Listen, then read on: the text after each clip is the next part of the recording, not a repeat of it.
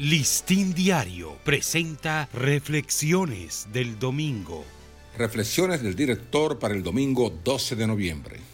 Mi primer ascenso por un azar del destino. Con un cuadro de mandos integrado por veteranos periodistas, resultaba muy difícil a un noble reportero ascender a los puestos ejecutivos de la redacción del listín en los inicios de los 70. En mi caso, un inesperado y lamentable episodio me catapultó sin esperarlo a una de esas posiciones, la de editor de internacionales, en el centro de mando en el que solo habían cinco asientos, con apenas una mínima experiencia de dos años en el reporterismo callejero. Fue el fallecimiento de don Pablo Rosa, un veterano editor que pasó del diario El Caribe al listín tras la reapertura de este en 1963. La noticia de su repentino fallecimiento, porque era un hombre que estaba en salud, se conoció al mediodía y toda la redacción quedó compungida.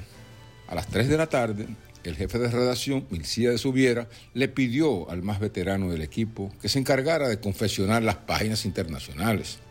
Con apenas una hora ocupándose de esta tarea, el veterano se levantó del asiento y se disculpó de seguir, a pesar de que era diestro en el manejo de diseño y montaje de contenidos.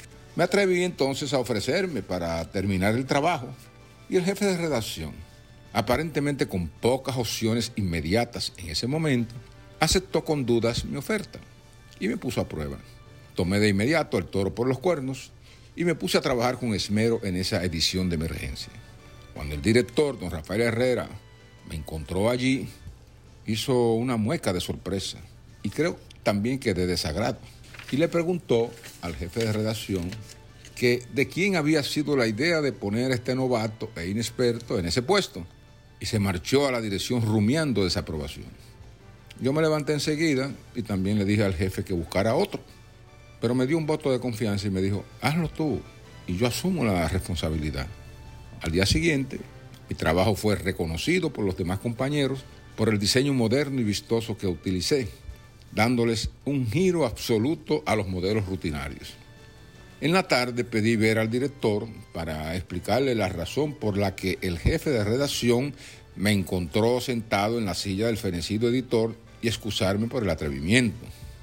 Pero el director estaba ya de otro ánimo y le pregunté, ¿qué tal le pareció mi trabajo, don Rafael? A lo que me respondió, muy bien.